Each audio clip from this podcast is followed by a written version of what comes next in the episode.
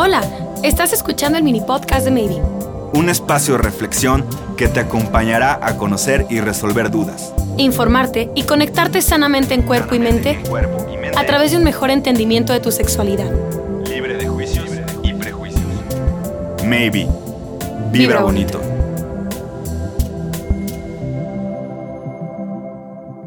No vuelvas a decir consolador en tu vida.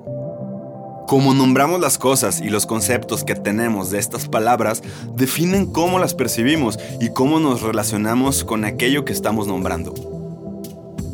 Consolador, vaya palabra más anticuada. Así de fácil, consolador es un término machista, ya que nace de la idea de que si una mujer necesitaba ir a una sex shop a comprar un juguete, era un consuelo ante la soledad, ante la ausencia de pareja o la ausencia de una pareja que le pudiera cumplir sexualmente. Entonces, hoy, pobrecita, se tuvo que comprar su consolador. Y pues, qué estupidez, ¿no? La realidad es que cualquier persona no utiliza juguetes sexuales para consolarse, sino para disfrutar, para ampliar su placer, para aprovechar la tecnología que hay en el mercado hoy en día, para probar nuevas sensaciones, para descubrir nuevas zonas de placer, pero sobre todo porque cada persona puede hacer lo que le plazca con su cuerpo.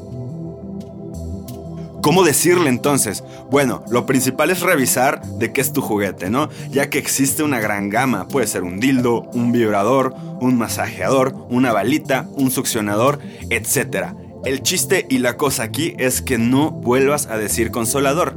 Es importante de construir el lenguaje.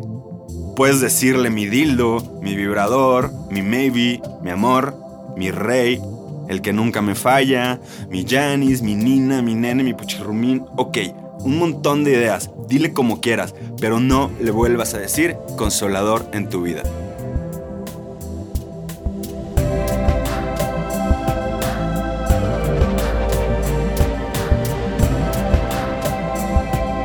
Si te gustó este capítulo, compártelo a quien creas que necesite escucharlo. Te invitamos a que te suscribas y nos sigas en todas nuestras redes sociales.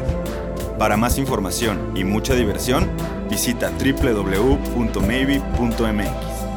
Vibra bonito.